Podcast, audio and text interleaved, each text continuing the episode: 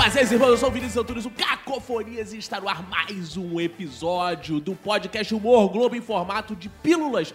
Enquanto estamos aqui repensando o nosso podcast, e hoje, antes de apresentar o meu patrão, quero apresentar ela, Renata Andrade, a mulher que colheu os depoimentos para esse episódio de hoje, que é a grande responsável, o grande cérebro por trás dessa pílula de hoje.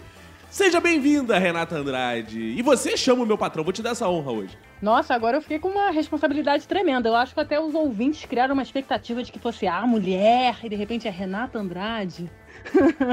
Mas é isso mesmo, gente. Lidem com a realidade. Fui eu, fui lá, trouxe alguns depoimentos de alguns colegas roteiristas, porque a gente vai falar sobre o quê? A gente vai falar sobre como a gente começou na nossa carreira, como a gente se descobriu com algum talento para trabalhar com humor.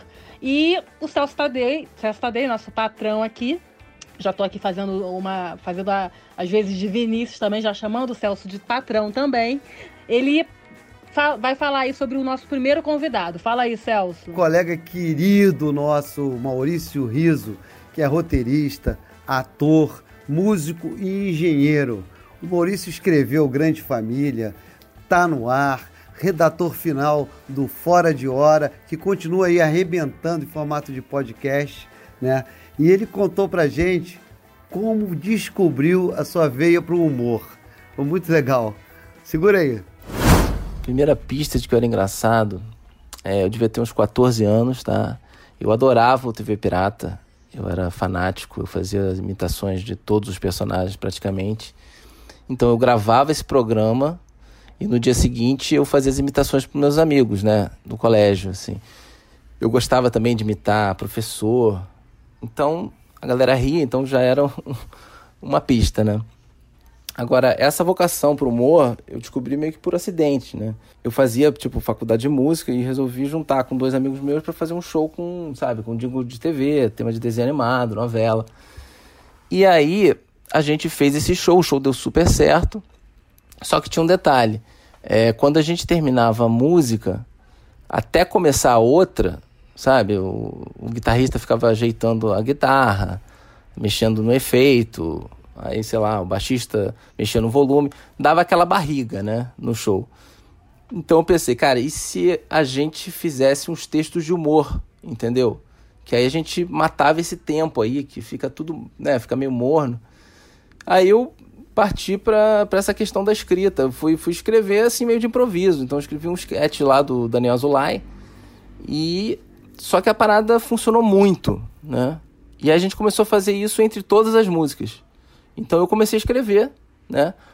Para realmente dar, vamos dizer, uma dinâmica para esse show. Então foi uma coisa mais pela necessidade. A coisa começou a funcionar. E a gente depois a gente foi ver, cara, mas nós somos músicos, nós não temos que quem vai, vai quem vai atuar, né? E aí eu comecei a atuar também, assim, mas também na, na, na necessidade, entendeu? Então foi, foi, foi curioso realmente, porque eu era um músico e que não tinha a menor é, intenção de desembocar aí no humor.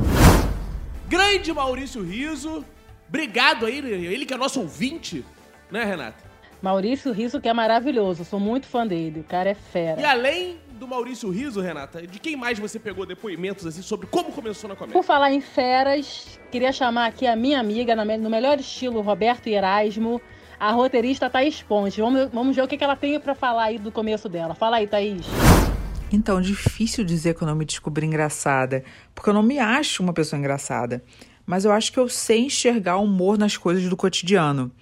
E até por ser mais tímida e observadora, eu sempre escrevi muito. E aí, com as redes sociais, eu comecei a postar as coisas que eu via ou que eu vivia. E as pessoas riam. E, e, até acontece uma coisa que quem não me conhece fala: Nossa, você deve ser muito engraçada. Ou então, um dia quero sentar com você e rir muito. E eu fico pensando: Meu Deus, mas o que, que eu vou ter que fazer para essa pessoa rir?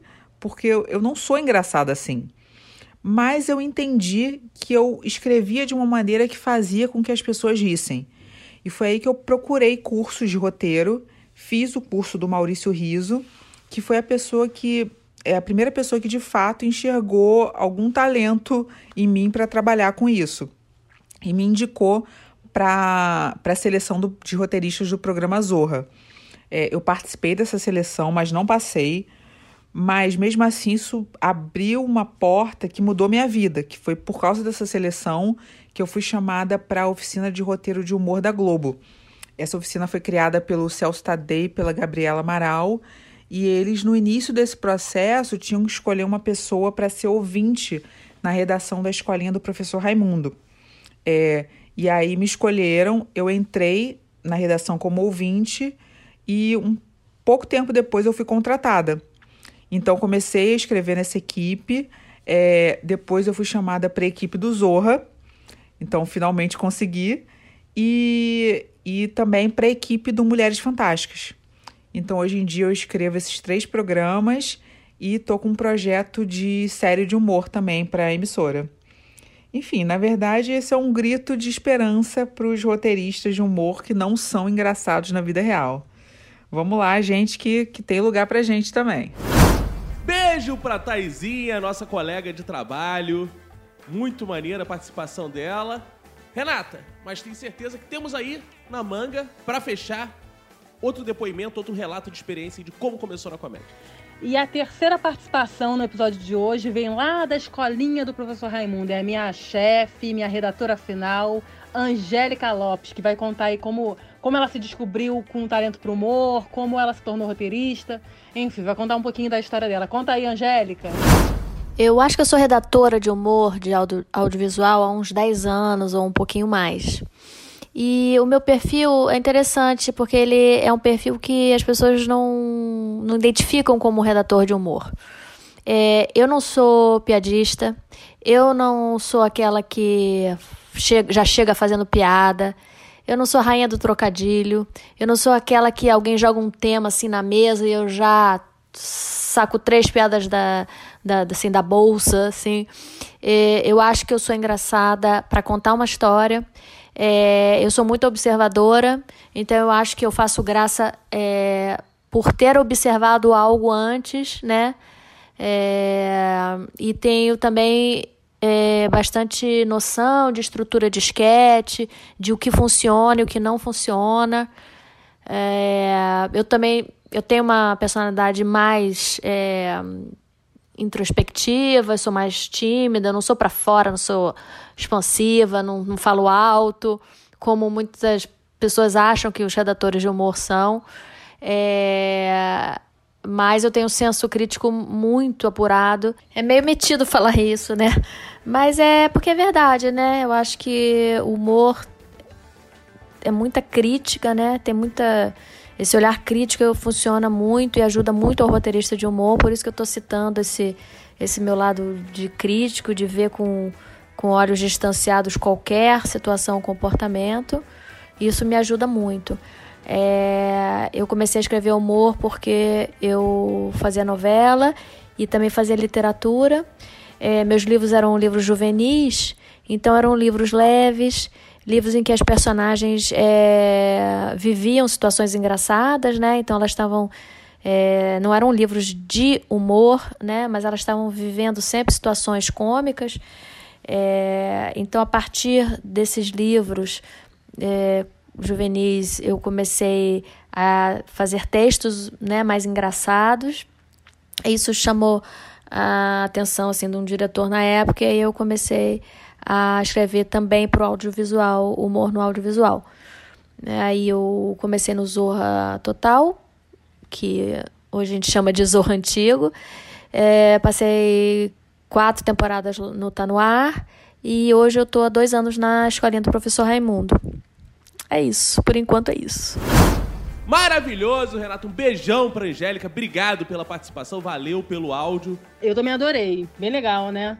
acho que é, é, é muito legal, pra, principalmente para quem sonha em começar a trabalhar com roteiro, né? Acho que são três trajetórias diferentes, né?